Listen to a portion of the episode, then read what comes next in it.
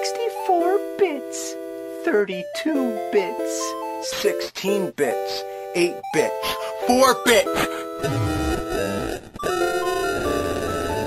4 bits de conversa. Sejam bem-vindos a mais um 4 bits de conversa. Este é o 12 episódio do nosso podcast gaming levado a cabo pela Portal Gamer e também pelo Salão de Jogos.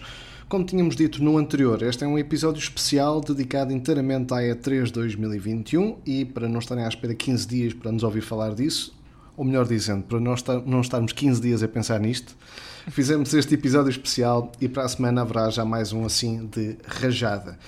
Hoje a formação está um pouquinho alterada. O nosso Rui Gonçalves não consegue participar por razões de saúde, nada de grave, voltará no próximo de certeza. Se for uma lesão um, no jogo contra a Hungria, mas vai só beber água nos próximos dias e voltará em força brevemente.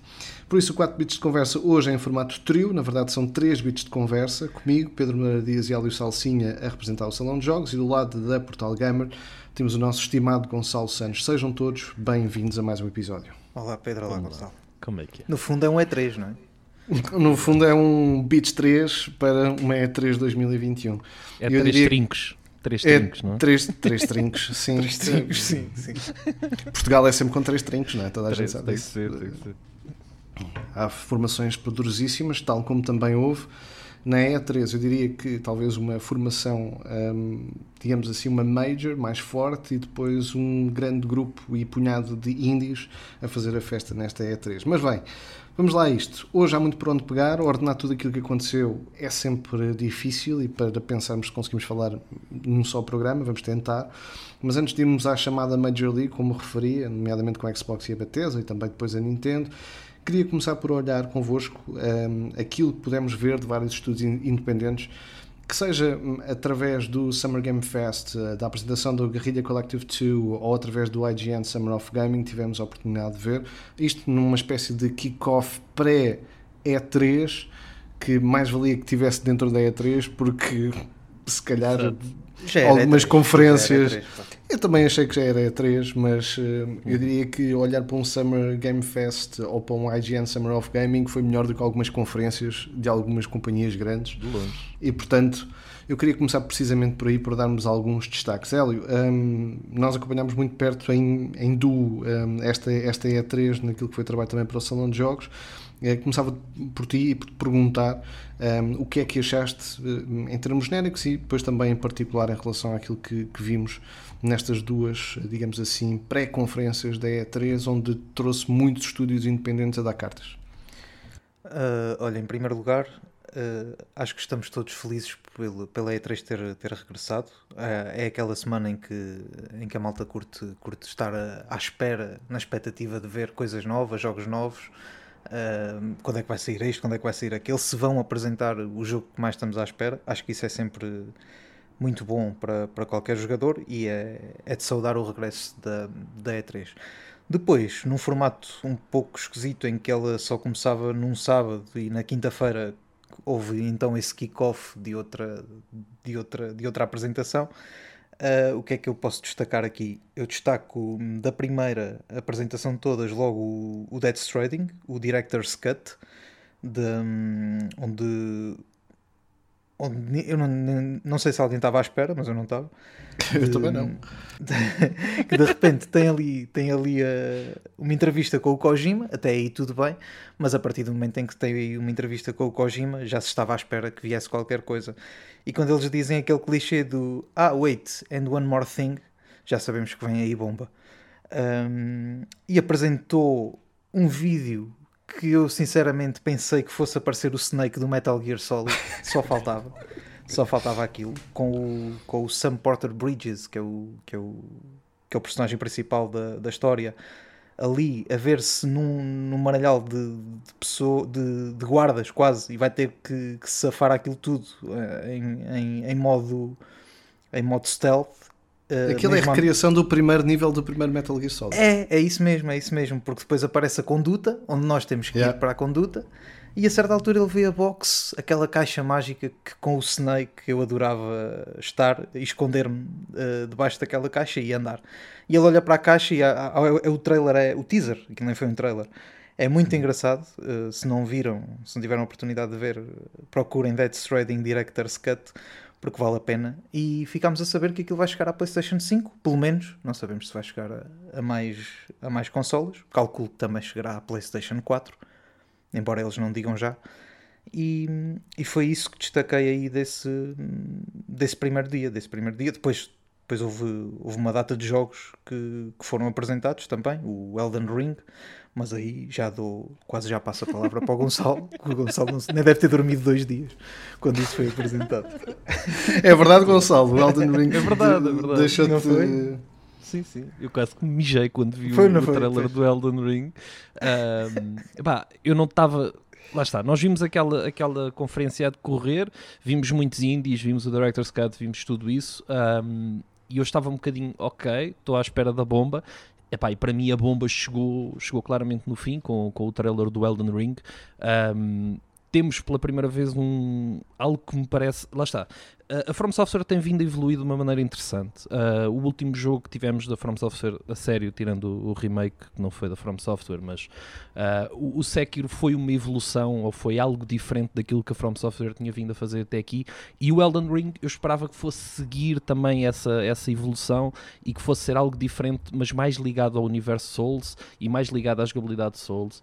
Um, por aquilo que vimos ali, é algo completamente diferente daquilo que tínhamos visto por parte da From Software, com mounts, com universo diferente. Eu gostava de saber mais sobre o jogo, mas tendo em conta que foi um jogo que desapareceu do mapa, falou-se nele e depois ele desapareceu, e agora ver este trailer e ver que o jogo vai sair já em janeiro, uh, daqui a seis meses, para mim foi pá. Se não foi o momento alto da E3, porque também já vamos falar das Majors, mas foi sem dúvida nenhuma um dos melhores momentos desta semana para mim.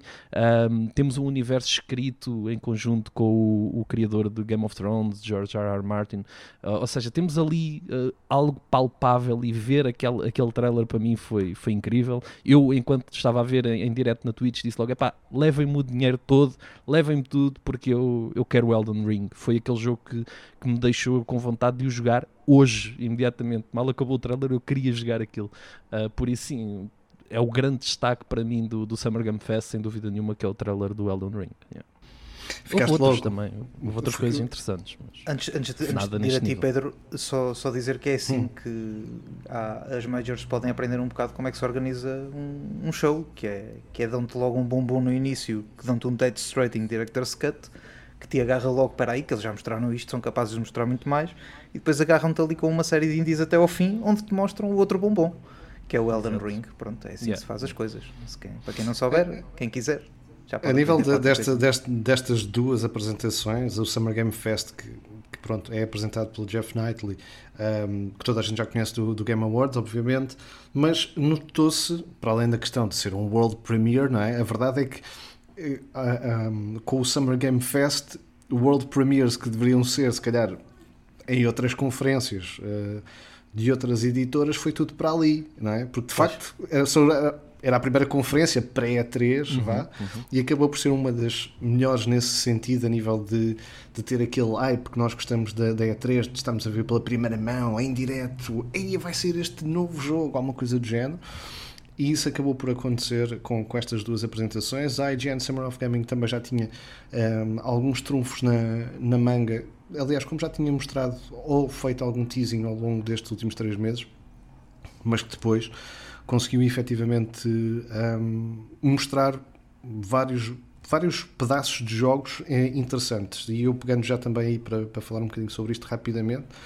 Uh, por exemplo, foi aí no IGN Summer of Gaming que vimos a nova expansão do World War Z, o Aftermath, que ficamos a saber que, que vai ter uma atualização 4K a 60 frames por segundo para, para a Xbox Series eh, SX e também para a PlayStation 5. Um novo sistema de corpo, de corpo a corpo, o World War Z tem vindo a progredir no tempo, a ficar um jogo cada vez melhor. No início tinha graves problemas e, e foi tornando-se cada vez melhor. E depois também o facto de um, adaptar-se, e isso acho que, que foi se calhar a revelação em relação a, esse, em relação a essa expansão, o modo de primeira pessoa, que achei bastante peculiar, a adaptação para um first person shooter também do World War Z. Depois, um, queria só aqui destacar dois ou três em relação aos indies, alguns que já tínhamos visto alguns glimpses disso, mas para quem, quem curte boxing, não é? O Big Rumble Boxing Creed Champions, toda a gente deve ter curtido naquele sentido de aí as personagens todas cruciais do, do Rocky e do Creed eh, para, para jogar boxe fixe, até porque não há muitos jogos de boxe, e verdade seja dita. Hoje em dia não há nenhum. eh, Os únicos que tens são da 360. Tens o Fight Já são, Night, e a são, partir são, daí há muito pouco. é? Exatamente, Fight são todos é jogos antigos que, que jogas através de catálogo antigo retrocompatível, porque de resto Exato, exato. Um, há uma ou outra adaptação para, para, para a Nintendo Switch ou uma coisa assim do género, mas, mas são variantes, não, não é propriamente box box. Depois devo dizer que fiquei impressionado com um jogo de, de um estúdio da Roménia, da Alien Pixel Studios. Um jogo que vai ser para a Switch e para PC que é Unbound Worlds Apart. Acho que é um Metroidvania muito no estilo de, do Ori. Um, e portanto gostei muito da componente artística e, e um jogo de plataformas Metroidvania curti, curti muito depois acho que toda a gente também tem essa pulga atrás da orelha e, e, e que fica sempre na retina apesar de ainda se ter visto muito pouco mas já se viu um pouco mais de gameplay do Sifu não é? Uh, Sim, sim. yeah. o jogo de artes marciais da Slow Cap que mistura então aquele universo um bocadinho Bruce Lee uh, com umas mecânicas muito, muito interessantes porque vimos finalmente gameplay num, num clube noturno com a personagem principal a andar ali à, à porrada e parecia muito Kill Bill meets Bruce Lee, um, o, que foi, o que foi muito fixe. Uh, e para além do conceito, não é? Que o conceito é quando vais morrendo, vais envelhecendo e a ideia é se tu consegues matar o teu arqui-rival antes de morreres de velho, não é? Portanto, isso acaba por ser também, também giro. Depois um jogo que passou um bocadinho despercebido, acho eu, ou pelo menos pareceu-me, por aquilo que, que, vi na internet, que é um jogo da Italian Games Factory, uh, juntamente com a Merge Games. Chama-se Haunted Space, vai sair apenas para a nova geração e PC, o que eu achei logo ambicioso por parte de um estúdio independente e achei fixe. Que é um jogo de naves que mistura tipo Star Wars com Elite Dangerous e eu fiquei logo tipo vidradão. Tipo, naves para mim está ótimo. Bora, manda vir. É preciso mais nada. Uh, não é preciso mais nada, mas achei, epá, achei muito, muito bom. Uh, e depois tem ali uma componente de terror psicológico que, que não estava completamente à espera. E, e, fiquei super hypado com, com o Haunted Space. Isto no IGN Summer of Gaming. Em relação ao Summer Game Fest, pá, aqui dois ou três, três toques. Uh, um Metal Slug uh, de, de, turnos uh, por, Tactics, por estratégia. Em táticas, sim, sim. Que acho que foi muito bem sacado, porque o Metal Slug continua a ser ainda uma das icónicas franquias de todo o sempre, né? E portanto, ir buscar ali um Tactics uh, fixe adaptado pareceu-me bastante interessante. Eu não sou propriamente o maior fã da saga de Borderlands, mas a cena de ter um spin-off da Tiny Tina Wonderlands uhum. pareceu-me porreirinho. Pareceu, acho que também passou ali um bocadinho ao, ao lado por fazer parte da Koch Media, que é uma nova publisher, a Prime Matter, que vai editar o Payday 3, apesar de não se ter visto rigorosamente nada a não ser um pano de fundo, não é? Exato, exato. Mas só o facto e de mais, falar e, de um Payday 3. Não é? jogos, não é? Eles vão editar. Exatamente, mas é, acho, que, acho que é um, é um bundle interessante que acaba por trazer ali o Payday 3, ter uh, a sequela do Pain, do, do Pain's Killer uh, de, 2000, de 2004, que agora vai ter uma sequela feita também já uh, pela Prime Matter, e ter ali uns quantos indies que, apesar de não, não se ter demonstrado muito a nível de gameplay ou de vídeos, mas aquilo que se via das imagens parecia bastante ambicioso e é o mais interessante, diria eu, em relação àquilo que se está a fazer nos estúdios independentes, é o salto qualitativo que os estúdios independentes estão a ganhar para terem esta preponderância até mesmo no E3, não é? Uma pessoa olhar para os jogos independentes, não é? Ah, agora lá vem aquela sequência de 50 jogos de indies ou ID at uh, Xbox que vem ali para o meio de, de, das apresentações das conferências. Não, aqui eles tiveram quase um papel principal logo de arranque da E3, o que foi, o que foi muito fixe. E quero só deixar ainda uh, destaque um, aqui a mais dois, só para fixarem o nome, para aqueles que nos estão aqui uh, a ouvir. Um deles é o novo jogo da Annapurna Interactive e da Heart Machine, é o Solar Ash, são os mesmos que fizeram o Hyper Drifter, um jogo de plataformas 3D super rápido, super alucinante, cheio de cor achei muito, muito fixe e pareceu-me super fixe para, para, para jogar. Muito, muito prazeroso. E depois queria também dar aqui um destaque a Sable, um trabalho do estúdio britânico Shadowworks. Exato. Estava aqui que, também na minha, na minha lista. Não é? Uh, Yeah, muito yeah. fixe porque tem uma arte, lá está, diferenciadora, não é? É, nós, e eu acho que vamos falar ao longo deste, deste podcast, que vimos muito do mesmo, uh, mais para a esquerda, mais para a direita, mas muito do mesmo, muitos dos mesmos géneros, e depois vão surgindo através dos estúdios independentes ou menos conhecidos, ou que têm algumas associações a esta ou aquela marca mais principal, uh, a mais pesada, por assim dizer, que demonstram através da, arte que escolhem ou uh, da abordagem que, que têm, acabam por se distinguir do resto. E, e, eu achei isso muito fixe. Um mistura plataformas em 3D com exploração de mundo aberto, num deserto, com uma banda sonora muito boa da, da coreana Japanese Breakfast, de, que, uhum. que eu curto, curto imenso o trabalho dela, também, da Michelle Zoner. Uh, e portanto, uh, eu diria que mais do que tudo, dar aqui um grande shout-out aos estúdios independentes que fizeram, eu, eu não diria que fizeram a E3, mas eu diria que fizeram metade da E3, porque se olharmos para uma sim, Bandai Namco ou, ou, até mesmo para uma Square Enix eh, redundante, Não, para, vamos falando para do, ou para a Take-Two, uh, dizemos assim, pá, meus amigos, uh, acordem para a vida, porque os indies estão, estão-vos a dar no, no S. Portanto, aquele, um por ser fixe. Foi um bocado o, Mas o ano eu tenho, dos indies. eu tenho uma questão para vocês que é, vocês acham que foi o ano dos indies por não haver mais nada? Ou de facto existe uma, uma melhoria de qualidade em relação aos indies e isso tem-se vindo uhum. a registar ao longo, ao longo dos anos, mas acham que o facto também dessas empresas não terem apresentado mais nada mostra que os indies começam a ter um papel cada vez mais uh, principal? Porque uh, se formos a ver a nível de tempo, os indies ocuparam muito mais tempo da E3 uhum. do, que, do que jogos AAA, não é? Uhum. E, não, e, ainda não bem, não é E3 não. Sim, ainda não bem. Jogos. Sim, sim. Sim, porque senão não havia nada. Mas é isso que eu quero perguntar. É se vocês acham que, que essa, esse tempo dedicado aos indies é por falta de, de AAAs ou se é de facto pelo, pelo, por haver muitos indies que continua a haver, claro. Eu acho que acaba por ser as duas coisas.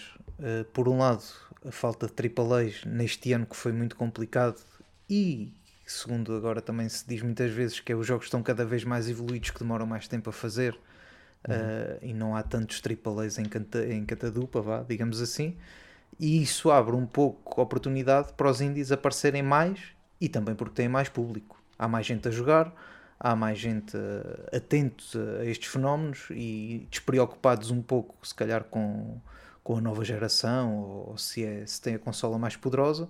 Que era um jogo bom que, seja, que esteja ali para jogar, porque são, acabam sempre por ser jogos muito originais, jogos novos e, e acabam por surpreender muitas vezes. E a expectativa que temos para eles é quase eu falo por mim, é quase nenhuma. E depois agarramos uhum. em um ou outro e achamos, pá, que obra-prima que está aqui, que, que este estúdio merece, merece se calhar um, um bónus e, e tentar fazer um, algo, mais, algo maior. É, acho, que é, acho que é as duas coisas. Eu olhando para essa, para essa questão, até mesmo para essa questão dos números que tu, que tu falaste, Gonçalo, a nível de, de, da expressividade em termos de minutos e de demonstração de, de jogos indie ou semi-indies, ou perto disso, basta olhar até mesmo para, para as restantes conferências um, e olhar que, por exemplo, a Microsoft também uh, se encostou a alguns uh, indies ou indies já lançados para fazer parte do catálogo do Game Pass ou para apresentar como, como futuro o 12 Minutes ou o Replaced são, são dois do, do, dos exemplos, mas por exemplo yep. o Hades uh, a chegar ao Game Pass é mais um, não é? E portanto, uhum. e, e, vemos estúdios indies que vão ganhando preponderância até mesmo nos anúncios, seja um Outer Worlds como um A Plague Tales 2, estás a perceber? Sim, sim, e, sim. e aquilo que, que tem acontecido é que um, se formos a ver nu e cruz, formos aqui a fazer apontamentos de aquilo que são os exclusivos que foram lançados ou que foram anunciados pelas editoras e pelas grandes companhias, pá, não são assim muitos. Não, não, é? não, não são. Uhum. Não são.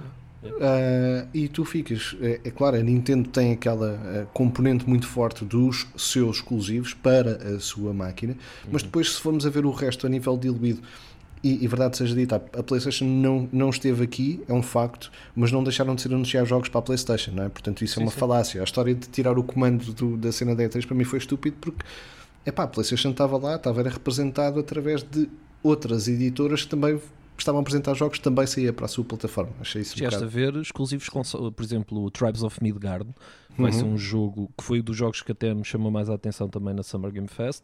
É um exclusivo PlayStation 4, PlayStation 5 e PC, mas uhum. para consolas só vai sair para, para a PlayStation. Por isso a PlayStation, sim, sim, claro sim. que acabou por estar, por estar presente. Sim. É, é, é, mas isso não era oficialmente a E3. Não, Está, Sim, mas- eles, mas eles- eles andaram ali, claro. Então. Não, mas olha, Mas por isso exemplo, o, God, o Godfall foi anunciado para a PlayStation 4, não é? É pá, Eh, isso foi- pois e, a expansão, mas isso, isso é, outro, é outro 31. Eh, É o 30 mas já tínhamos dito. sim, mas até em relação a jogos da Square Enix também foram anunciados alguns que não vão sair para a Xbox, não é? Portanto, Sim, teve, teve lá de uma forma ou de outra. Aliás, se formos ao canal de, de YouTube da PlayStation, vês que tens lá tantos jogos de um lado quase como do outro, não é? Sim, sim, Eh, Em termos práticos, pronto, com algumas diferenças com os exclusivos da Xbox, obviamente, e etc. Mas eh, a verdade verdadeira é que a nível de exclusivos hum, a Nintendo acaba por sempre ganhar, como é, como é habitual, Claro. e, e depois hum, são 3, 4, 5 e depois é tudo multiplataforma e são no fundo o- os estúdios, eh, vá, aqui diria já mais barra semi-independentes, que municiam todo o, o monopólio hum, daquilo que são as duas grandes marcas, mais a terceira que é a Nintendo, mas de uma forma diferente, como, como, como estão a perceber, ah, em que a grande diferença é sempre a Microsoft dizer que no Game Pass está tudo, basicamente, Yep. e a PlayStation dizer, pois vou ter que comprar tudo, não é? Ah, no fundo, é essa a grande diferença de- da, da qual ah, já falaremos a seguir, se calhar entramos já por aí adentro. que Só ainda ver- aqui, Pedro, desculpa, Sim, só sim, dizer sim, aqui, força. houve um jogo que me chamou mais a atenção também, Uhum. porque eu gosto muito deste tipo de jogos, que é o, o Two Point Campus. Ah, que é sim. o que é, existe o Two Point Hospital onde temos que, que gerir um hospital de uma maneira bastante divertida e aqui vai, vai haver a possibilidade de construirmos ao que parece uma universidade americana com os, com os desportos e, e essas coisas todas. E pareceu muito interessante eu gosto, gosto desses jogos divertidos. Pronto, foi só isto Sai em 2022, sim senhora, para, Bem, para, sim. para as plataformas todas e, e vais poder, por exemplo, dar aulas de, de cavalheirismo, que é uma coisa que Sim. eu acho que já está fora de moda, portanto acho que faz todo o sentido. Sim, sim, sim. É, sim. pode, o jogo é pode muito ser que engraçado é muito engraçado, é muito engraçado. Uh, estávamos precisamente já aqui a entrar um bocadinho neste ram-ram que é aquilo que, que é a apresentação no fundo da Xbox e da Bethesda, uma apresentação em conjunto em que um, se calhar o Game Pass uh, foi um dos pontos fulcrais, falaremos disso também já um, um bocadinho mais à frente. Desta vez vou começar uh, por ti, Gonçalo, até porque tu estiveste a streamar esta, esta mesma conferência Uhum, através do teu canal do, do Twitch uh, e, e, tiveste e tiveste sempre acompanhado, portanto também conseguiste ter esse feedback em tempo real. Uma presença da, da Bethesda que se deu logo conta logo no início, porque Starfield foi logo anunciado assim de, de chapa para, para abrir a pestana, uh, de chapa e com duas chapadas, não é? Ali uma chapada tipo Exato. ah, exato, vocês sim, perderam o Starfield e cenas do género, e depois a outra Yeah. chapada de ah, e afinal a Bethesda tinha mesmo coisas na, na manga, não é? Cartas Uhum. na manga para, para dizer que podia efetivamente escolher com que companhia é que queria fazer um, um futuro paralelo e é perceber-se porque é que tinha sido a Xbox. Eh, Pergunto disso mesmo o que é que foi a impressão em relação à presença da Bethesda nesta, nesta mesma conferência e o que é que isso também significou. Disse uns primeiros highlights. Pá, acho que foi importante na medida em que vimos lá está o Starfield, um, um novo IP ah, que, que irá chegar ah, para, para as consoles Xbox. Já, já temos a confirmação também Game Pass Day One, que foi a frase mais ouvida no, no decorrer, provavelmente, desta apresentação. Ahm, ficámos, lá está, gostava de saber mais sobre o jogo. Acho que todos os jogos que apresentam um teaser uh, deixam sempre essa vontade de saber mais o que é que isto vai ser e, e conhecer melhor o jogo. Mas sim, acho que foi claramente esse teaser serviu mais para dar um- uma chapada uh, na, na PlayStation, tendo em conta que isto poderia, uh, falou-se que isto poderia ser um exclusivo PlayStation. Um, acho, que foi mais para, acho que foi mais por aí do que propriamente para mostrar aquilo que será o jogo. Temos uma data de lançamento, ainda falta muito, muito tempo. Penso que é dia 11 de novembro de 2022, ou seja, ainda falta Exatamente. muito tempo para, para chegarmos lá. Até lá vamos ter muito mais informações sobre aquilo que foi o jogo ou, e que será o jogo. Uh, outra coisa que eu gostei de ver também, que era algo que eu estava mesmo, mesmo à espera, uh, era que chegasse o Wolfenstein 2 da New Colossus ao Game Pass. Era o, era o grande Uhum. jogo da Bethesda que para mim faltava no Game Pass e era o jogo que eu queria mesmo jogar e que, e que ainda não estava lá. E fiquei muito contente porque ele chegou logo no dia em que, em que vimos a, a apresentação da Bethesda e da Xbox. E entretanto eu já passei para aí metade do jogo em stream. Uhum. Porque epá, é- eu adoro aquilo, eu adoro Wolfenstein, para mim é incrível. E este jogo era, queria mesmo pegar nele e então fiquei, fiquei muito contente. Mas acho, acho que é importante, acho que havia mais uma carta que poderia ter saído da manga, mas que ainda não saiu, que é um novo Elder Scrolls e que, Uhum. e que lá está, acho que ficou, ficou guardada. Iremos ver certamente um novo Elder Scrolls, não já, mas, mas acredito que iremos ver um novo Elder Scrolls. Uh, lá está. Acho que esta compra da, da, da Bethesda, esta compra da, da Xbox, quando, quando a Xbox comprou a Bethesda, foi uma, uma ótima aposta para, para dar mais força ainda àquilo que é o Game Pass e, e isso aconteceu não só com a Bethesda como com todos os outros estúdios que, que a Xbox foi adquirindo e esta apresentação ficou absolutamente claro que o Game Pass passa a ser a grande arma da Xbox, já assim o era, nós já o tínhamos dito aqui, Já mas com, com aquilo que vimos a, a ser apresentado, com aquilo que vimos a dizer Day One on, on Xbox Game Pass, acredito que, que é mais ainda, é um, é baralho inteiro na, na manga para, para mostrar e acho que qualquer utilizador Xbox que tenha Game Pass está absolutamente entusiasmado por aquilo que vão ser os próximos seis meses e aquilo que será o futuro da, da marca Xbox, sem dúvida. De- já agora que estamos a falar disso, e, e, hum, ainda te perguntava também a ti, antes de passar para o Hélio, eh, Gonçalo, porque falámos aqui dos 10 jogos icónicos da, da Bethesda eh, que, que, que acabam por chegar logo, já estão disponíveis, aliás, no Sim, Game Pass. E, e para aqueles que nos acompanham, estamos a falar do Dishonored, do Doom, do, da Evil Within, do Rage, do Wolfenstein 2, que já falaste aqui, dos Fallouts, o Fallout 3, o Arc Fatalis, o Tactics, o Fallout 2, pronto, uma carrada disso. E E, depois de ainda- todos os jogos que foram anunciados ao longo do- do- da própria conferência, que vão também estar disponíveis no, no dia 1 do seu lançamento. Mas hum, até para depois fazermos aqui a ponte com, com o Hélio também a sua perspectiva, deixar aqui esta, esta pergunta que é ah, o que acaba por ser é uma dinâmica de uma estratégia quase de mestre por parte da, da Microsoft e da Xbox de dizer assim, mais fácil do que nós estarmos a ter ah, estúdios a criar exclusivos é nós termos a exclusividade no Game Pass desses, desses jogos, no sentido de lançamento para o nosso eh, produto de subscrição. Sim, sim. Sem dúvida nenhuma, sem dúvida nenhuma. Um, e, e é por exa- exatamente isso que eu te acabei de dizer. Quando tu olhas, e tu, tu já o disseste ainda há bocadinho, quando tu olhas para, para, para a PS, não é? Alguém, um utilizador de PS5 que uh, queira jogar aqueles jogos, estamos a falar de jogos a full price a 79 euros, muitos deles, um, e quando tu olhas para o outro lado, ok, é uma mensalidade, mas tens jogos novos a entrar e vais ter muitos jogos novos a entrar no futuro, por isso, sem dúvida nenhuma, sem dúvida nenhuma, sim. Acho que este, este é o. Lá está, é, o, o- acho que esta conferência podia se chamar Xbox Game Pass, quase.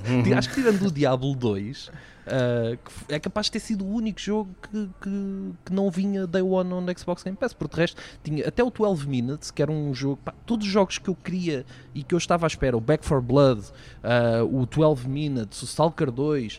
Tudo isto vai estar disponível no, no Game Pass no dia 1. pá, e, e lá O está. Hades. Para, Exato, o Hades, até o. Hades vem, vem para o Eu Game já, Pass. já Nós tive tanta vez para comprar o coisa. Hades e graças Também a Deus eu, não sim, sim, sim. Exato. Mas, mas lá está, achas que isso, isso é interessante também, não é? Que nós agora começamos a ver o- os jogos com epá, antes de comprar, será que isto algum dia vai chegar ao Game Pass? Foi exatamente esse o meu pensamento com o Wolfenstein 2. Foi, acabou por ser isso.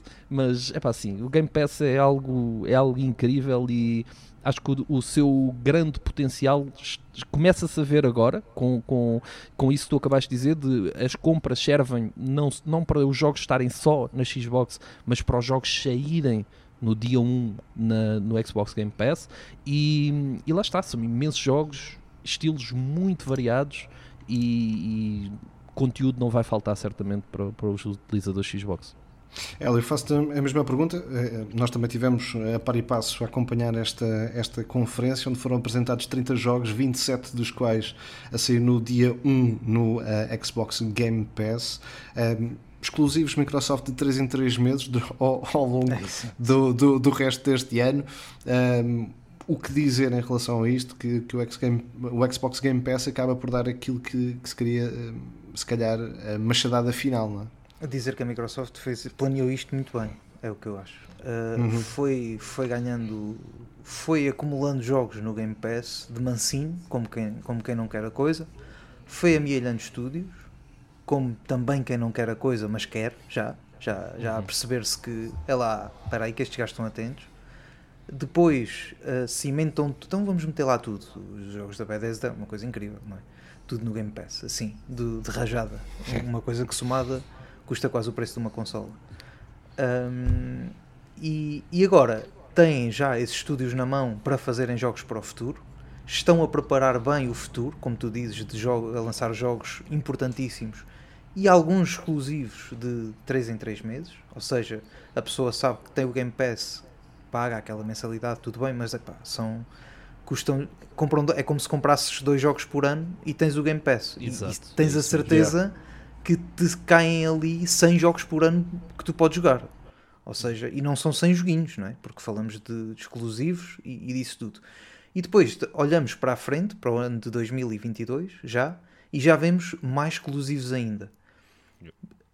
Eu acredito que isto lá para 2023 ou 2024, então, isto tenha arrebentado mesmo com, com, com o sistema, se a, se a Sony não se, não, se, não se puser a pau e não, e não fizer algo parecido, que me, que me parece bastante complicado, pelo menos da maneira como, como eles têm vindo a abordar as coisas. Agora podem aproveitar o tal PlayStation Plus Collection, que já tem lá alguns jogos uh, para jogar grátis na PS5, podem aproveitar isso e colocar lá, lá mais, não sei, só, só o futuro dirá.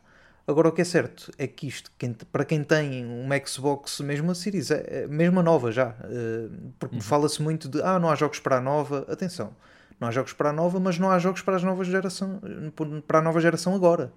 Uh, ou seja, tem que se olhar para esta nova geração daqui a uh, seis meses, um ano, um ano e meio, dois anos. E aí, quando houver esses jogos, eles vão lá estar no Game Pass. Vocês não precisam de comprar mais, mais nada. Pá, pá compram dois jogos por ano, certo? Mas de resto está lá tudo. É, é incrível.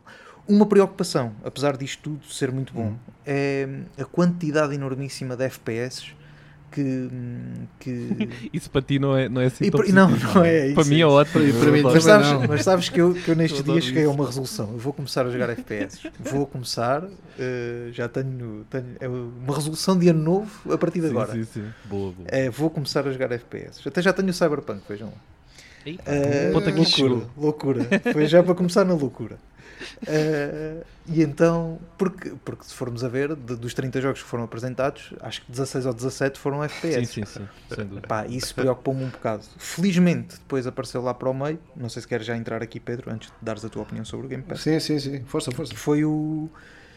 Pá, apresentaram ali o, o A Plague Tale Requiem, que é, que é a sequência do, do, do, outro, do primeiro A Plague Tale, e o Forza Horizon 5. Pá, que aquilo parece-me estar mesmo uma maravilha e que já uhum. começo a olhar para, para as coisas como se calhar entretanto vem, vem quer uma Xbox nova daquelas, daquelas de nova geração não é? daquelas de nova geração porque já vai valer a pena não é já não olhamos uhum. só para o epá, isto não vale a pena porque tenho esta ainda dá. Pois dá, ainda dá ainda mas daqui a uns tempos já, já não sei se dá, se dá assim tanto.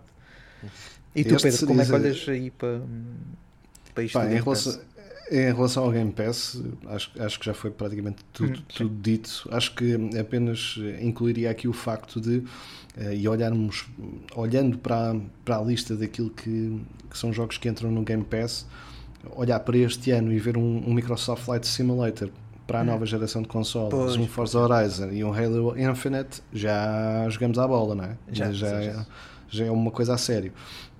E depois outra componente que, que se nota muito, um, aliás, se, se olharem para a lista daquilo que chega em relação a este ano de 2020, pode parecer um, se calhar ali escondidinho para, para o lado, mas o facto de todos os jogos que foram anunciados terem a parte cloud um, quer dizer muito daquilo que, que será o futuro da, da Xbox.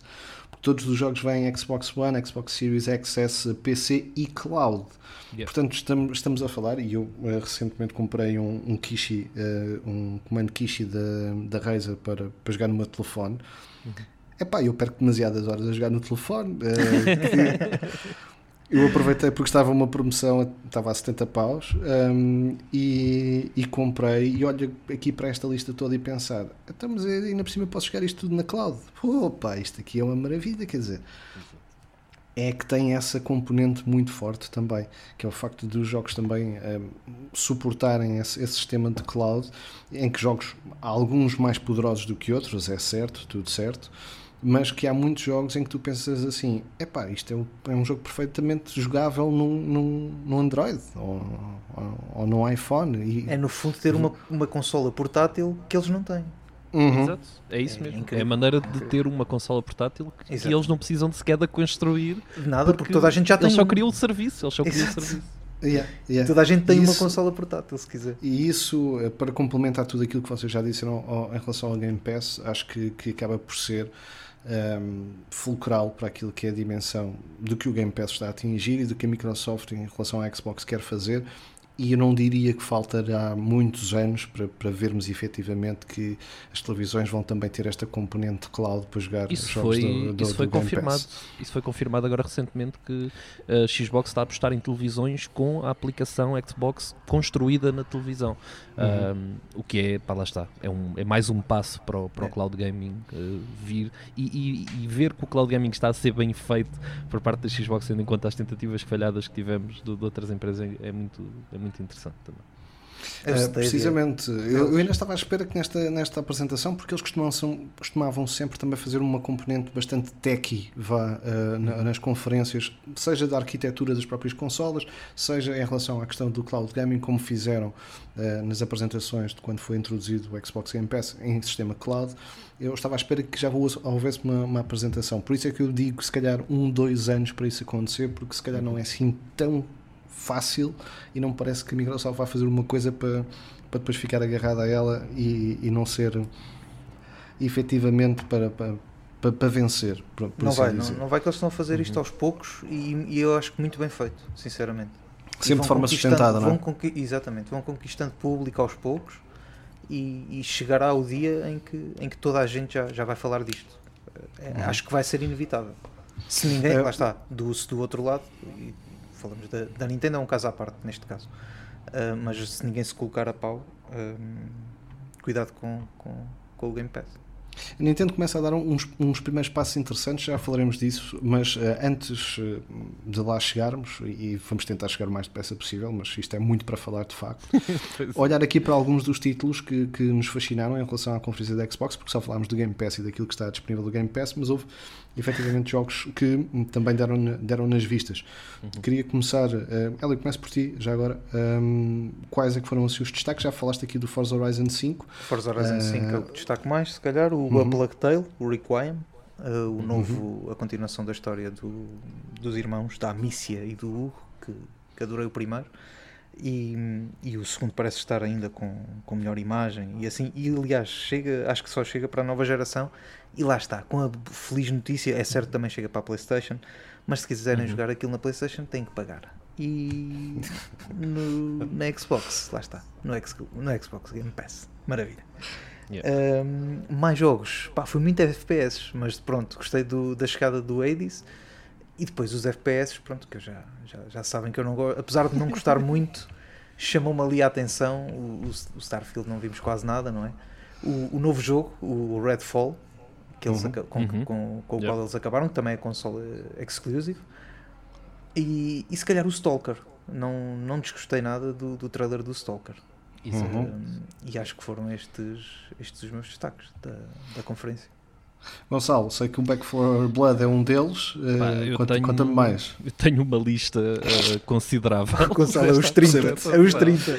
É quase tudo, meu. Eu estava a Mas ver, eu é, a ver mas a é. apresentação Sabes e eu estava, oh meu Deus, isto é fixe, isto é fixe. E era tudo, até jogos pequenos. O Somerville, por exemplo, vai ser um jogo Uhum. relativamente Ui, pequeno, mas sim, com sim, uma sim, arte diferente e uma narrativa interessante em 2D. Até Parece esses jogos eu, eu estou extremamente curioso para jogar. Pá, a minha lista é, é grande, mas vai de The Outer Worlds 2. Eu adorei o primeiro The Outer Worlds, para mim foi dos jogos eh, perfeitos em que é difícil apontar algum erro aqui. Eu adorei o jogo, tanto a parte RPG como a parte, a parte da jogabilidade, achei incrível. O A Plague Tale, o Requiem que vocês já falaram, Forza Horizon 5, finalmente vamos. México, meu Deus, o que é isto? Vou poder andar a passear no México e todas as imagens que vimos do jogo, aquilo parece estar Bem, absolutamente incrível. Curioso, não é um jogo uh, next gen, vai sair também para a Xbox One e o Forza Motorsport, esse sim será um exclusivo next gen uh, que ainda não, não vimos grande coisa. O Halo é Halo, uh, foi interessante ver que o multiplayer do Halo vai ser um jogo, vai ser free to play, vai ser algo diferente, sem loot boxes e sem e com um Battle Pass, acho eu, que, será,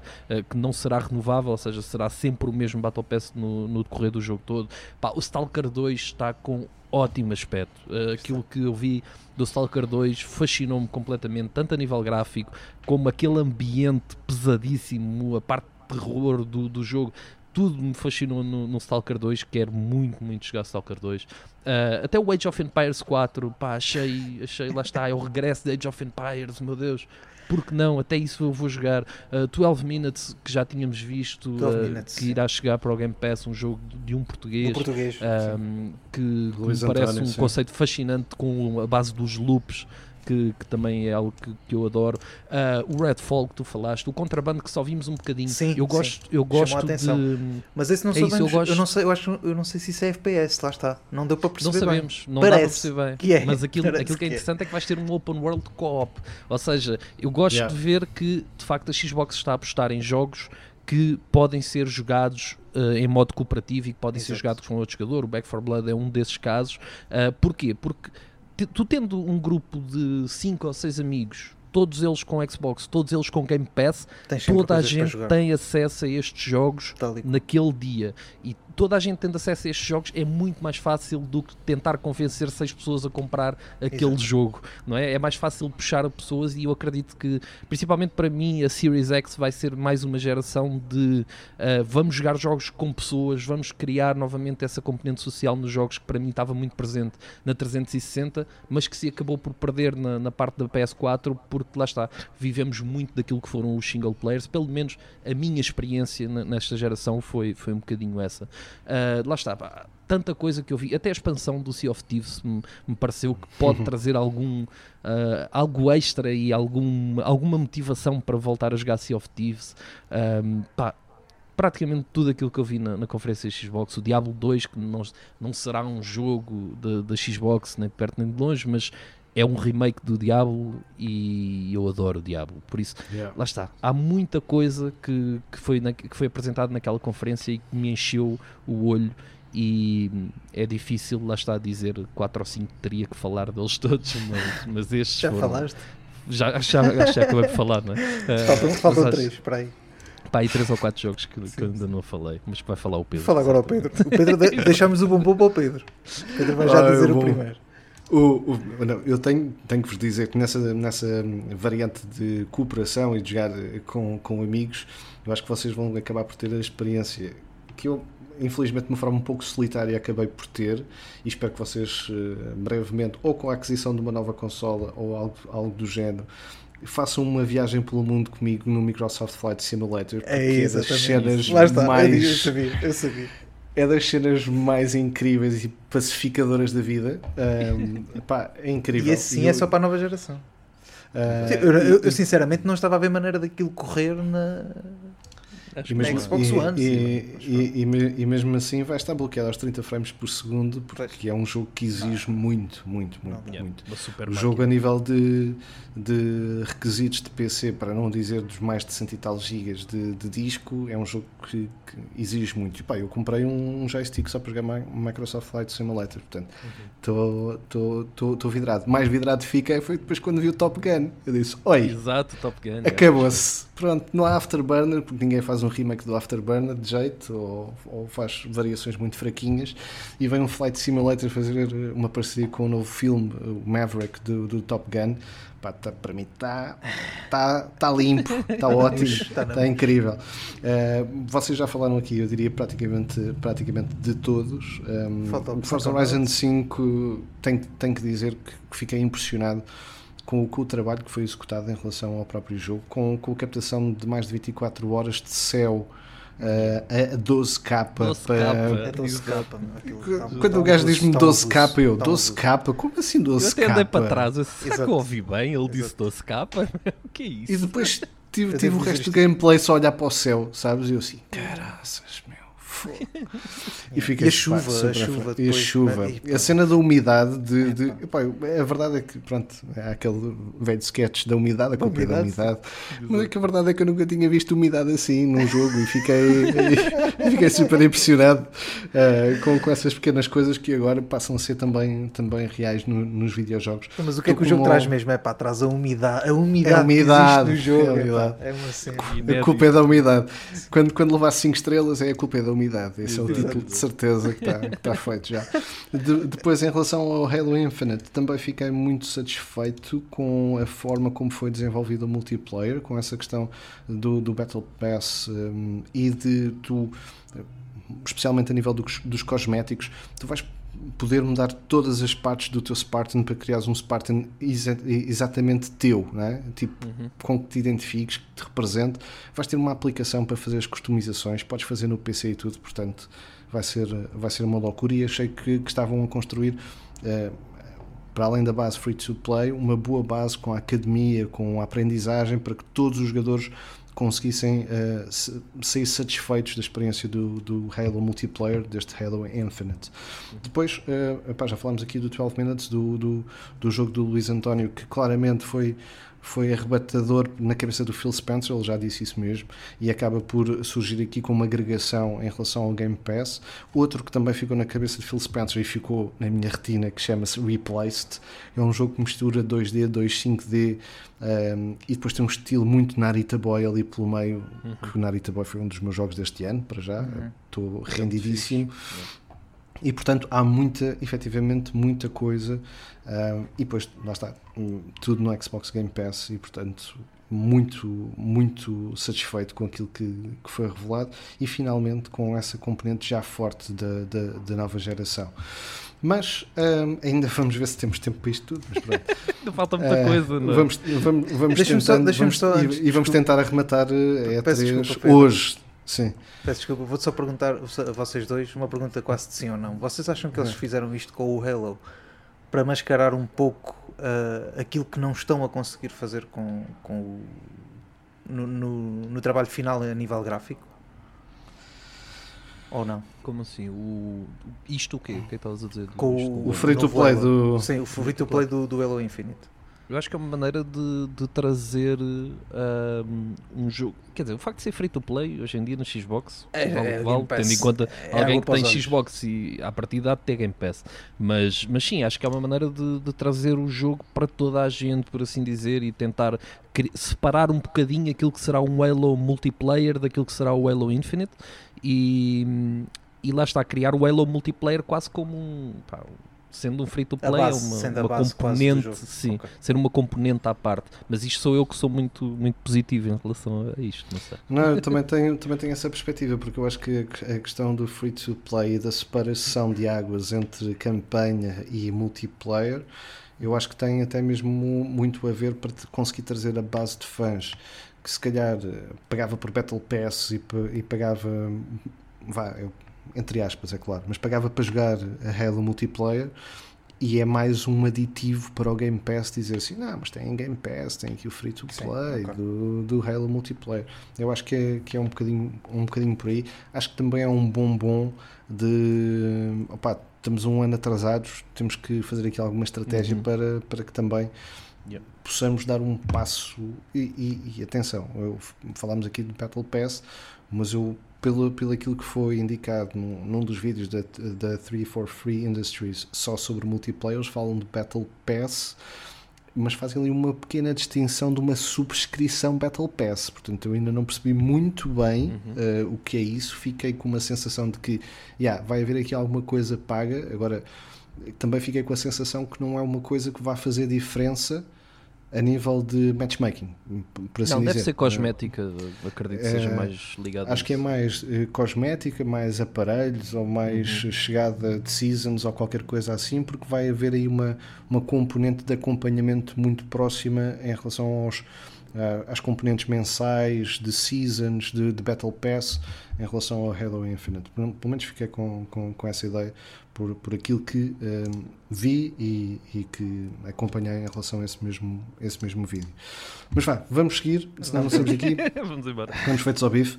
Um, talvez não tenha sido aquela que teve assim muito sumo ou, ou, ou, mesmo variedade, mas a Ubisoft também teve aqui alguns destaques. Eu diria que o maior dos destaques, e é claro que há aqui um novo EP também metido ao barulho, mas que o maior destaque é não haver um Assassin's Creed.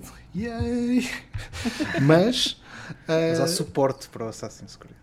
Mas dá suporte para o Assassin's Creed, deu também de antever uma nova expansão mas eu acho que a Ubisoft começa a perceber uma coisinha que eu acho que é importantíssima em relação a Assassin's Creed, que é a componente histórica desse, da franquia pode ser muito mais importante ou de igual forma àquilo que é a aventura da campanha.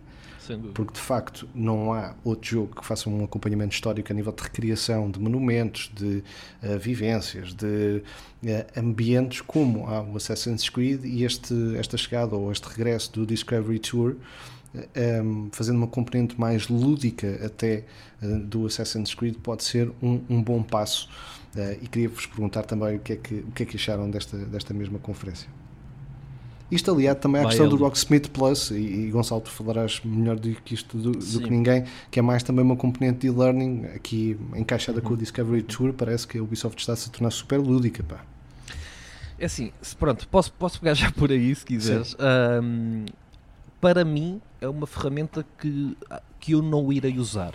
Eu, eu compreendo, primeiro, um modelo de subscrição para o Rocksmith, uhum. eu torço logo um bocadinho o nariz, tendo em conta que era um jogo que, que, funcionava com uma compra e que tu depois poderias adquirir mais músicas, penso eu, mas que, que lá está, que seria uma compra única. O modelo de subscrição, eu começo logo a torcer o nariz, mas uh, é algo que para mim não, não será muito útil. Eu acredito que para alguém que está a começar a tocar e que está naquela fase inicial que eu que, que, sempre digo que é a fase mais difícil, mais frustrante, uh, em que mais pessoas acabam por desistir.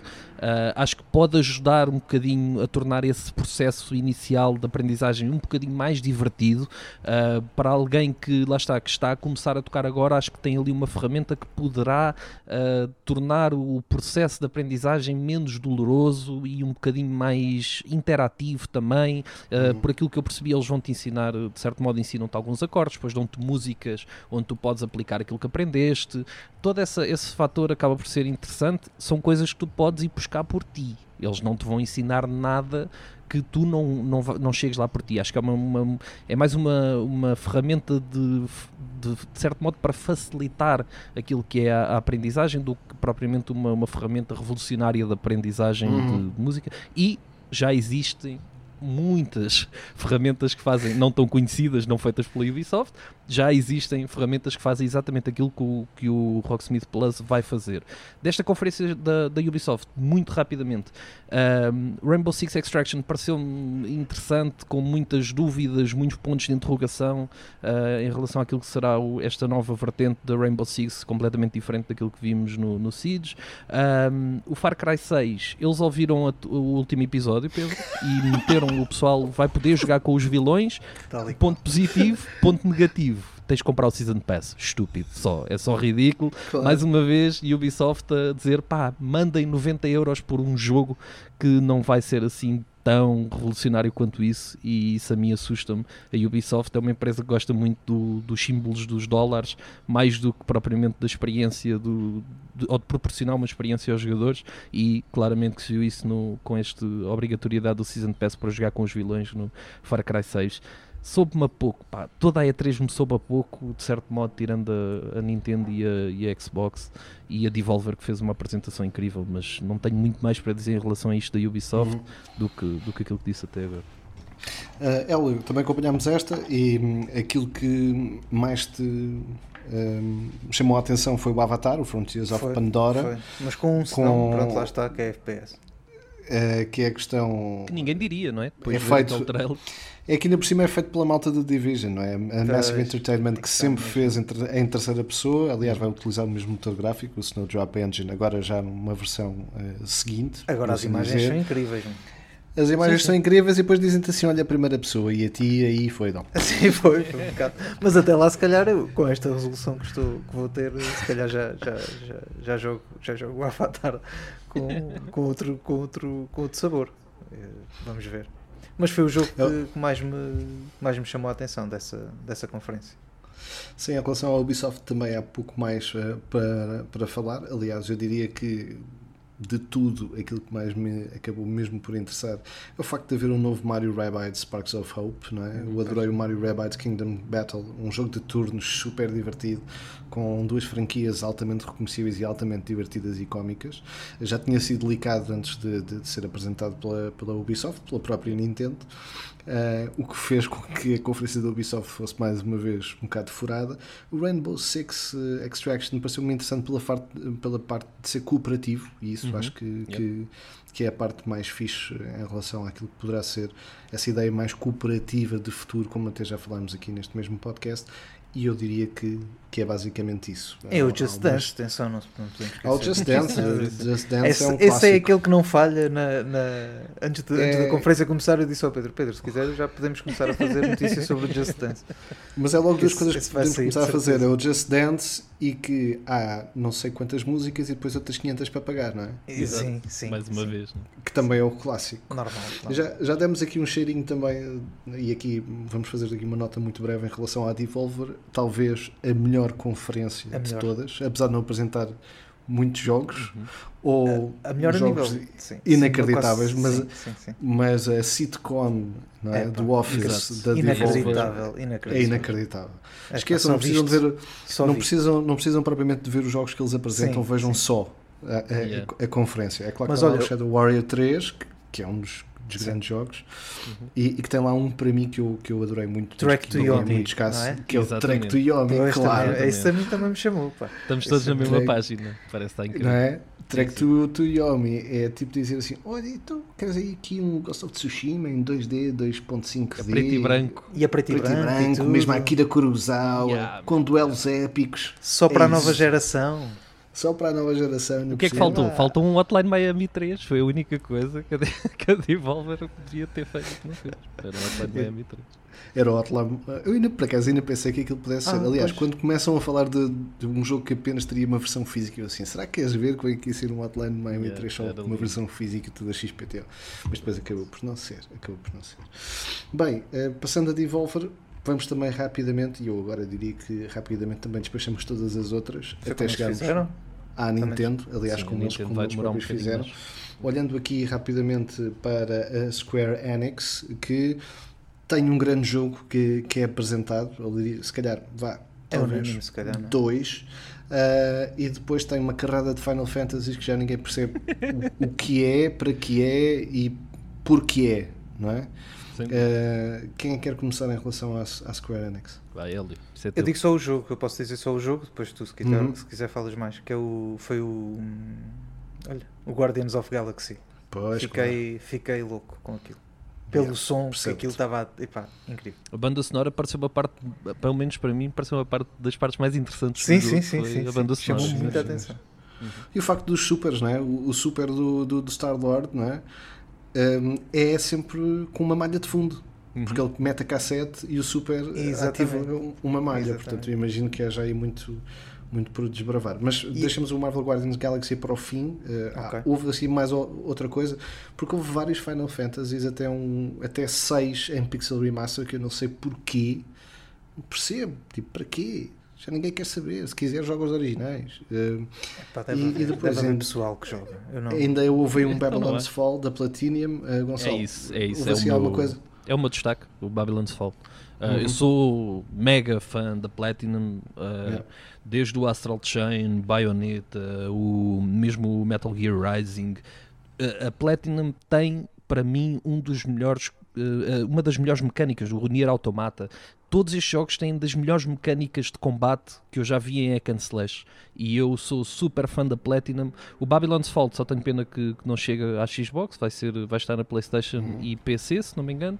Uh, mas estou, lá está. Acho que é mais por ser da Platinum e, e por eu ser fã, é um, quase um- uma, uma declaração de interesse não é? por, por aquilo que é o trabalho da Platinum, que eu sou super fã. Uh, em relação ao jogo, daquilo que vimos, é um clássico. Parece-me algo dentro do, do género de Godfall, mas com uma jogabilidade fascinante, que é aquilo que a Platinum sabe fazer. Uh, levanta ali muitas dúvidas no- naquilo que será a longevidade do jogo. Parece-me uma tentativa de fazer um game as a service quase, algo com muita continuidade, com dungeons, etc., uh, por parte da Platinum, mas a mim fascina-me por ser da Platinum e por saber aquilo que é o, que é o trabalho deles. Para mim foi o grande destaque da, da Square Enix, lá está, por, por agregado àquilo que é o, o meu fascínio pela, pela Platinum. A Platinum, que com o Babylon's Fall acaba por entrar numa variante plástica um bocadinho diferente, porque Uhum. um, o jogo tem arte pintada à mão, o que é um bocadinho diferenciador do que aquilo que tem sido o tradicional uso dos cel shading e, e, e seus derivados. Portanto, também aí a, a Platinum a tentar dar um, um- um passo em frente. Eu recordo-me que a Platinum Games foi o único que fez um, um, um jogo do- dos Transformers, efetivamente do G1, Yep. inacreditável, que, que, que eu adorei. Um, depois tivemos também um Stranger of Paradise Final Fantasy Origin, ou como muita gente já apelidou na internet, Velocidade Furiosa do Final Fantasy, né? porque as personagens têm muito pouco a ver com o Final Fantasy, com o imaginário todo, portanto foi assim. Parecia mais um. Eu, ao- ao- aos primeiros segundos, pensei que era o Devil May Cry, outro. Parece, É, parecia o, mesmo, o, o personagem parece. Eu sei, este é o Dante, o Dante novo, não, se calhar é o outro. Mas E aquilo, fiquei- é da, aquilo é da Ninja Theory, não é? Ou da Yeah. Team Ninja. É- Acho que é dos Sim, criadores é do com Nioh. Koei, Koei, É, Tenko. Tenko, sim. É, Pode, é, ser é, é pode, ter uma joga- Gaiden, sim. pode ter uma jogabilidade, exato, pode ter uma jogabilidade interessante, ah, mas, mas lá está, aquilo não me parece um fan, parece mais um, Devil May Cry do que propriamente um, um Final Os fãs de. Final Fantasy colocaram adagas no coração a ver aquilo. É, isso, isso é, isso é certo. E depois, se tivemos, calhar foram efetivamente, sacar a demo e não deu. E não deu para Pois, jogar, ainda ficaram também não, deu, não ficaram piores. E depois tivemos efetivamente com aquilo que arrebentou em relação à Square Enix, e eu aqui faço até já o paralelismo com a Nintendo, porque o jogo também vai estar disponível em formato cloud para a Nintendo Switch, o Marvel Guardians of Galaxy, depois daquilo que Pois tem vai. sido um flop enorme do Marvel Avengers, por mais que se tente e por mais que se estique até com agora com, com a nova expansão com, o- com o Pantera Negra. A verdade é que. O Eusébio, eh, não é? Diz, diz? Com o Eusébio, o Eusébio. O Eusébio, O Eu Eusébio, sim, a dizer Negra. Ué, aqui um punchline bom, bom, bom, bom. O- O Marvel Guardians of Galaxy não está nas mãos da, da Crystal Dynamics, que foi a melhor coisa que, que podíamos ter visto logo. Foi o Symbol Eidos Montreal, que fez, por exemplo, os, os últimos Tomb Raider, só como, como exemplo, e isso facilmente se vê nas mecânicas, na terceira pessoa, nos movimentos das personagens, e vamos conduzir apenas Star-Lord, eh, sendo que todas as outras personagens vão estar em modo cooperativo, por assim dizer. Eh, Hélio, já, te- já disseste aqui que é o destaque pela banda sonora, pela qualidade gráfica e pelo facto de ter sido trabalhado de muito perto com a Marvel, em vez de estar a inventar caras que a Marvel depois não gostava e depois que tinha que se voltar a fazer. Ahm, e que tem uma jogabilidade que tu também curtes bem, que é, tem muito ali uns toques Parece de Persona 5 não é? Striker, não é? Pois, pois, pois. Chamou- chama a atenção por isso e chama a atenção, pelo menos em relação depois ao, à tal desconfiança que pode haver devido ao Marvel's Avengers, é que isto não me parece um, um game as a service, parece-me um jogo em Uhum. que há a história com, com, com, com o Star-Lord e que é aquela personagem e é, pronto, os outros estão lá, um dia mais tarde se calhar até lançam um DLC ou outro para, se isto tivesse sucesso, de, para jogar com eles, mas a, a história é aquela, vai ser isto, não enganam ninguém e, e acho que tem tudo para, para, para vingar, também, é também, também muito devido a esse, a esse estilo de luta e também é muito engraçado o jogo, pá. o jogo parece-me ser muito cómico com, Uhum. com eu não sei os nomes agora, mas está tá lá aquele, aquele gato que, que lá anda Rocket. Uh, o Rocket, Rocket. parece-me parece pá, muito, muito engraçado. Uh, É uma das equipas parece. mais divertidas e mais cómicas. Aliás, o sucesso no cinema do Marvel, no. Guardians of Galaxy, é precisamente também muito por aí e por aquilo que, Green- que, que, que as personagens e os atores dão às suas personagens do uh, Guardians of Galaxy ou Gardeners of Galaxy, não é? como começa o próprio o Sim. trailer, logo, logo no gozo. Uh, e pareceu-me efetivamente isso que, que estavas a dizer. É uma componente eh, em que tens a tua personagem, vais sempre seguir aquela personagem e depois tens muitas teclas, muitos direcionais e não sei o que mais para ativares truques do Groot, da, da Gamora, um, do Rocket, tudo ali misturado, mas sempre com alta pace e depois com uma grande banda sonora que faz Exato. toda a diferença, meu queridos. Não, não, há- É não há hipótese. Não há hipótese. E, não há a- hipótese. e a Crystal Dynamics para fazer hum, é das melhores a fazer secções que mistura a ação com secções de interatividade, com secções de cutscenes, tudo misturado e com um alta flow. Portanto, fiquei mesmo Muito curioso. super, Gostei, super gostei contente. também do facto de poderes eh, tomar decisões em relação à Yeah. história. Sim, É sim, um, sim, acho sim. que é uma, uma coisa interessante que, que lá está, que não se costuma ver tanto neste tipo de jogos e que é, é bom. Acho que também, até eh, aproveitando, aquilo também foi o sucesso em relação à Telltale, eh, que também fez o Marvel, eh, Marvel Guardians of Galaxy, e, e se calhar também foi aí buscar a, a ideia, e acho que faz todo o sentido. Acho que ficou muito fixe. Está, pareceu muito completo e pareceu-me um jogo à séria eh, em relação ao universo Marvel e não uma brincadeira, como foi o Marvel Avengers. Olhando ainda rapidamente para aquilo que falta, ahm, não vale a pena falar da Bandai Namco porque foi uma entrevista sobre Enfim, enfim, foi- House of Ashes. ah, Desperdício de tempo de vida, a Bandai Se- e a Take-Two. Pá, a Take-Two foi, foi um. Tu foi um uma- Teams. Foi um Teams, né? portanto foi a equipa. Assim, não, não, ah, quer dizer que, não quer dizer que a temática que lá foi abordada seja. que não fosse interessante. Não é que fosse não faz, Mas não- para uma E3, que não fizesse sentido. Agora, o que eu acho Sim, é que no mas- E3 não é, não é assunto. Yeah, Poderia ser assunto para favor. outras. Para outras, Exato. Façam outras. outras Aqui, plataformas. o, o problema não é, não é propriamente nem a conversa, nem eh, o modelo em que aquilo aconteceu. O problema é que nós estamos no 63, nós queremos ver jogos. Nós, É, nós é, não, Por muito interessante que possa ser aquelas pessoas a falar sobre o tema que, que é legítimo, nós queremos ver jogos, meu. E até que tu tens jogos, tem coisas para mostrar, tanto Uhum. da parte da 2K como da parte da Rockstar deveria ter coisas para mostrar, mas não tem. E a verdade é que chegou ali e meteu pessoas a falar no Teams e eu perdi ali não sei quanto tempo da minha vida a ver aquilo, infelizmente. Foi, foi Agora, não, triste. aquilo, aquilo parece daquelas coisas que tu- se tu fosses já E3 e tivesses um, um, Um painel que um fosse painel, ver, é? exatamente, tipo colóquio, não é? haveria, haveria certamente espaço para essas conferências. De agora, numa Sim, mas E3 aqui- totalmente digital, em que sinceramente também nos disseram que iríamos poder experimentar jogos e, e aquilo. Saíram, saiu uma porrada de demos hoje para. Ah, hoje, foi? Quer dizer, quem nos está a ouvir já, já passou, sim. Sim. Para a Xbox, um, do- um dos jogos que lá está, a demo é o Sable que nós falámos há bocadinho. Ah, olha, eu- eu quero disso. Isso tem a ver com um bocadinho com a iniciativa do, não sei se é do Summer Game Fest, É, também Do Xbox, sim. não é? Sim, sim, sim. eh, em que a partir do dia 15, portanto, já estarão a ouvir isto com 4 dias de, ante- de, de atraso ou qualquer coisa do género, mas muitos dos títulos iam lá estar, portanto, também fiquem atentos a isso, porque agora não temos aqui a, a lista de cor, mas sabemos que, eu acho que eram 15, se não me falha a que memória, que que, sim, que- estariam lá disponíveis.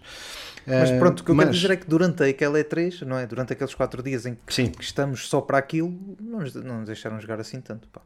Pois não. Uhum. Diria Ah, que não nos deixaram jogar nada. Mas. Mas não queria dizer, não queria dizer isto desta Mas, maneira. mas é foi verdade, assim. mas é verdade. Não tenho problema. Ah, o, o Tunic, por exemplo, é um dos jogos que já tem Tá lá demo também. também na, na Xbox em relação a esta, esta mesma iniciativa. Ahm, falando agora da Nintendo, já para, para começarmos a fechar o podcast de hoje, que já vai longo, hoje não vamos ter quiz eh, do que jogo é este, porque estamos aqui a fazer uma edição especial e, como já perceberam, estamos aqui um bocadinho de corrida contra o tempo para que isto não seja 20 horas. E, portanto, temos que falar da Nintendo. eh, Nintendo essa que tem aqui eh, dois, dois patamares extremamente interessantes. Eh, um deles é o facto de ir buscar vários jogos que, que, que estavam, se calhar, remontados a uma geração e que a Nintendo Switch poderia nunca alcançar e que acaba por conseguir alcançar e trazer, nomeadamente o Dragon Ball Z Kakarot, o Life is Strange, o Tony Hawk's Pro Skater 1 e 2, apesar de que aqui é um bocadinho remake, mas pronto, não deixa de ser um jogo que, que só tinha saído para as outras consolas. E o facto do Guardians of Galaxy que falámos aqui da Marvel estar disponível também depois quando for lançado em cloud. E isto pode querer dizer umas pequenas coisas. Né, querem começar por aí eh, por, por essa, por essa perspectiva de trazer novos jogos e também desta ideia de cloud Força com Queres pegar ele? Ah, posso Força, pegar. força. Então, epá, acho, acho que é bom, já tínhamos visto isto a acontecer com, com outros jogos que acho que é uma maneira propriamente da, da Nintendo dar a volta àquilo que são as suas limitações de, de hardware. Ah, é bom, um dos jogos que tu falaste, que disseste que era o Tony Hawk, o remake do Tony Hawk, ahm, acho que é um, para mim, é um desses, desses nomes mais, mais importantes, porque uh, existe uma forte ligação pessoal, uh, porque eu lembro-me muito de jogar Tony Hawk na mão, numa PSP na altura, o Underground 2, etc. E acho que é um jogo, acho que é um jogo muito bom para ter numa consola portátil, na medida em que podes pegar, jogar um nível e não precisas de andar, não precisas dedicar muito tempo àquilo, mas que é algo, é quase como um escape que tu podes ter ali na, na mão e, e, aceder a ele rapidamente. E eu acho que o Tony Hawk, este remake vir para a Switch, para mim é muito, é muito interessante. Um, acho, acho que foi interessante ver, já, para, já passando para aquilo que é a apresentação, uh, acho que foi interessante ver uh, duas vertentes da Nintendo, ou seja, tivemos o Direct e depois tivemos ao mesmo tempo uma coisa chamada Treehouse, onde víamos os jogos de uma forma mais aprofundada. Uh, foi interessante ver o, o, novo No More Heroes, que é um dos jogos que eu já tinha dito que é do, dos jogos que eu mais queria ver. Foi interessante ver essa jogabilidade, foi interessante ver os controles de movimento, tudo isso nessa, nessa parte da Treehouse. Uh, fiquei pá, repleto de nostalgia por ver o WarioWare, uh, um novo WarioWare, porque eu lembro-me de jogar o, o primeiro e foi, o, na, na, Nintendo, na Wii. não sei se foi o primeiro, mas lembro-me de jogar o, o WarioWare na, na Wii e foi um jogo que desapareceu completamente da minha mente. E eu, quando vi o trailer, foi quase como voltar atrás no tempo e pensar: pera, eu já joguei isto, eu lembro-me de jogar isto na Wii e este jogo desapareceu-me completamente da, da memória e foi, foi interessante vê-lo. Mas houve muita coisa. O Metroid, acho que foi um, uma das grandes apresentações. Yeah, yeah. Vai ser muito fixe uh, jogar Metroid na, naquele modelo na, na Switch. Uh, lá está, faltou uma Pro, mas uh, vimos um trailer do Breath of the Wild 2 e eu sou super fã do Breath of the Wild uh, o segmento de Zelda todo ele foi, foi muito interessante. Uh, mas lá está. É uma, é uma boa apresentação, é capaz de ter sido, a par da Xbox, é capaz de ter sido das melhores uh, de, desta E3 e que mostrou jogos que era aquilo que eu queria ver quando se fala no E3 e eles mostraram os jogos e, e, foi, foi interessante por isso. Também o Mario Golf que vai sair, penso eu, no espaço de uma semana e uhum. que me uhum. parece um jogo extremamente divertido uh, para, para jogar com amigos e, e, é isso, é isso que eu, que eu procuro quando se fala em jogos da Nintendo, na verdade. São, são jogos divertidos. Não procuro jogos com uma carga emocional, não procuro nada disso. Procuro jogos que são divertidos e jogar e divertir-me a jogá-los, principalmente. Hélio, um, a verdade é que nós tínhamos aqui quase feito uma, uma espécie de aposta no último podcast em como seria uma Nintendo Switch Pro e o que é que isso poderia até significar na indústria. Isso acaba por não acontecer, mas acaba por acontecer uh, um segmento de Zeldas. Uh, com aquilo que será a sequela do Zelda Breath of the Wild, do Skyward Sword agora em HD, a expansão para o Hyrule Warriors, um, que foram alguns dos destaques, eh, também depois com os seus componentes muito próprios, o Mario Party, o Metroid.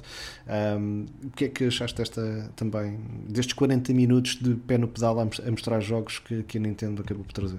Era aquilo que se queria de todas as conferências, que era, vá, temos aqui estes jogos, portanto, para vocês, embora também muito daquilo que vimos já, já, já havia sido anunciado, não, não houve assim também. Houve uhum. algumas novidades, mas também não foram, não foram assim tantas, se calhar, como o último Nintendo, Nintendo Direct que, que até uhum. tínhamos visto. Mas acabou por ser um bom, um bom Nintendo Direct. Falaste aí do, do Zelda e daquelas coisas todas que vimos. Também, também saiu um, vai sair um, um Game Watch que é, que é aquele, aquele aparelhozito que faz hum. lembrar um, um. Como é que aquilo se chama? Era um tipo game, quase um Game Boy. É, sim. Quase, sim. Eh, antes de existir Game Boys e essas coisas todas, havia isto. Era é? isto, era sim, tipo sim, dois botõezinhos com direcional e tal que... E qual, tal e qual. Também com, ali com o início do, da história do Zelda, o Mario, uh, o Mario Golf também me pareceu super divertido, com aquele modo competitivo. Uhum em que existe um estádio e depois, além do golfe, temos que estar ali a correr. É quase, quase um triatlo sem ter nada de triatlo. Tem, tem uhum. corrida e golfe e, e, tudo e mais alguma coisa. E depois houve outro jogo que me chamou a atenção que eu estou sempre complicado de dizer o nome, que é o Shin Megami Tensei uhum. 5. Uhum. Uh, eu não sei, não percebi bem ainda se isto chega só para o Japão, pelo que pelo que ouvi dizer depois da, da conferência, mas a ver vamos. A partir dele está está tá para chegar em novembro, que, que lembra ali o Persona, aliás, dá, dá quase origem ao, ao Persona, isto, esta, esta franquia, e, e foi isso que, que gostei da, da, Nintendo. Estávamos todos à espera, se calhar, de uma nova Nintendo, uma 2.0, uma Pro, um, uma Nintendo qualquer coisa. Acaba por surgir a Nintendo Cloud, quase, não é? Que é, ou pelo, menos a, a aparecer, começar a aparecer mais essa, essa vertente cloud e pode abrir aqui também a porta, como já se tem falado disso, ao Xbox Game Pass, lá está. E de chegar à consola, vamos ver, não sei. Em relação à Nintendo, eu acho que aquilo que consegue sempre fazer nas, nas suas apresentações é fazer sempre um passado, presente e futuro, não é? Um, é tipo agradar as pessoas que gostam dos clássicos, mas querem ver os clássicos abordados de uma maneira diferente. Aqui falando, olhando para aquilo que é o Metroid Dread, não é? que vai chegar um, à Nintendo Switch, olhando para nunca esquecer o Super Smash Bros. e Kazuya do Tekken, agora chega para como, como personagem jogável, chegar à componente de trazer jogos que diria eu faziam parte de caras do universo de Nintendo e que não fosse a questão da, capacidade ou do porte ainda não ter sido feito que faziam parte e que agora chegam, que é o Dragon Ball Z e o Kakarot, até mesmo o trio de jogos de Life is Strange é totalmente a cara da, da, da Nintendo Switch, a questão do Tony Hawk Pro Skater portátil, pá, acho que era, era obrigatório, o próprio Strange Brigade que acaba por, por chegar. E depois sempre a homenagem em novos Mario Parties ou em novas variações de jogos com o Wario, ou seja, o do que for, trazer sempre o universo de algum saudosismo, mas também de, de algum afagar o ego de nós temos muito, muito amor àquilo que já foi feito. O Super Mario Party Superstars vai acabar por trazer 5 tabuleiros daquilo que era o, o, jogo na Nintendo 64, níveis daquilo que era na Nintendo GameCube. Uh, o WarioWare uh, acaba por trazer esta componente um bocadinho origami, de como já tinham feito com, com o Mario, em mini-jogos super divertidos para jogar em formato cooperativo, sempre a aviar. O, o Super Monkey Banana Ball Banana Mania, também ah, mais uma franquia que, que, que, fazia parte. O remake do Advance Wars, que é um jogo de estáticos muito, muito fixe, é, que também merecia, para além dos Just Dance e do Worms Rumble, que também era, é, eu diria que era obrigatório que chegasse à Nintendo Switch. Portanto, acaba por dar aqui os laminés de passado, presente e futuro passado neste sentido de trazer jogos uh, e universos também para aquilo que são jogos novos, como, como falámos aqui, e depois a questão de futuro, de olhar para, para aquilo que será o novo Breath of the Wild e dizer, pá, se calhar a Nintendo Switch ainda tem muito por ir e se calhar merecia efetivamente, e por isso também falamos disso, de uma consola que tivesse mais capacidade para continuar a caminhar este percurso, que é sempre muito também bem sedimentado naquilo que é o seu espólio uh, da, da Nintendo Switch. E depois também esse pequeno passo para o futuro, que é a componente de cloud que vai aqui surgindo. Eu devo dizer que, que de todos os jogos que vim da, da E3, eu nunca esperaria que o Marvel uh, Guardians of Galaxy fosse yeah, um, um, jogo para a Nintendo Switch. Sim, sim. Todos, eu, pá, eu diria todos. Um, é claro que vários por uma componente técnica não é? que, não, que não era comportável numa Nintendo Switch, mas daquilo que poderia eventualmente ser, não era o Guardians of Galaxy que eu via na Nintendo Switch. E eu acho que, que é uma grande acartada por parte da Nintendo nesse, nesse mesmo aspecto. Depois aconteceu ainda uma Treehouse, sempre uma conferência de acompanhar o desenvolvimento dos próprios jogos em si, e eu aí acho que, que só estou a dizer isto para dar aqui alfinetada à Take-Two, que é, por favor, se querem fazer isso, primeiro mostram jogos e depois, para os interessados, uh, falar, falar da componente mais pura e dura, não é? Portanto por favor. Verdade seja dita é que no fim, no fim, esta E3 acabou por ter muito sumo e muito para, para falarmos durante esta quase hora e vinte de podcast especial do 4 bits de conversa em relação à E3 2021. Vamos ignorar que o Godfall vai sair para a 4, não é? Vamos ignorar. Epá, já falámos disso. Acho que é o melhor que podemos vamos fazer. Ignorar, vamos ignorar. acho que o melhor que podemos fazer é ignorar que isso vai acontecer. Yeah, eu acho, eu acho que, acho que a própria PlayStation até quis ignorar que isso ia acontecer. Claro, tipo, claro. Epá, não deem bandeira, se faz favor. Acho que, acho que foi um bocadinho isso. Nós, eh, como prometido, eh, hoje não temos efetivamente o quiz que jogo é este, prometemos que na próxima semana, porque sim, apesar do programa ser quinzenal com este especial da 3 2021, voltamos já para a semana, onde ainda vamos fazer um rescaldo, até porque se tudo correr bem, o Rui também já regressa e também pode dar aqui um, um lamiré das suas opiniões.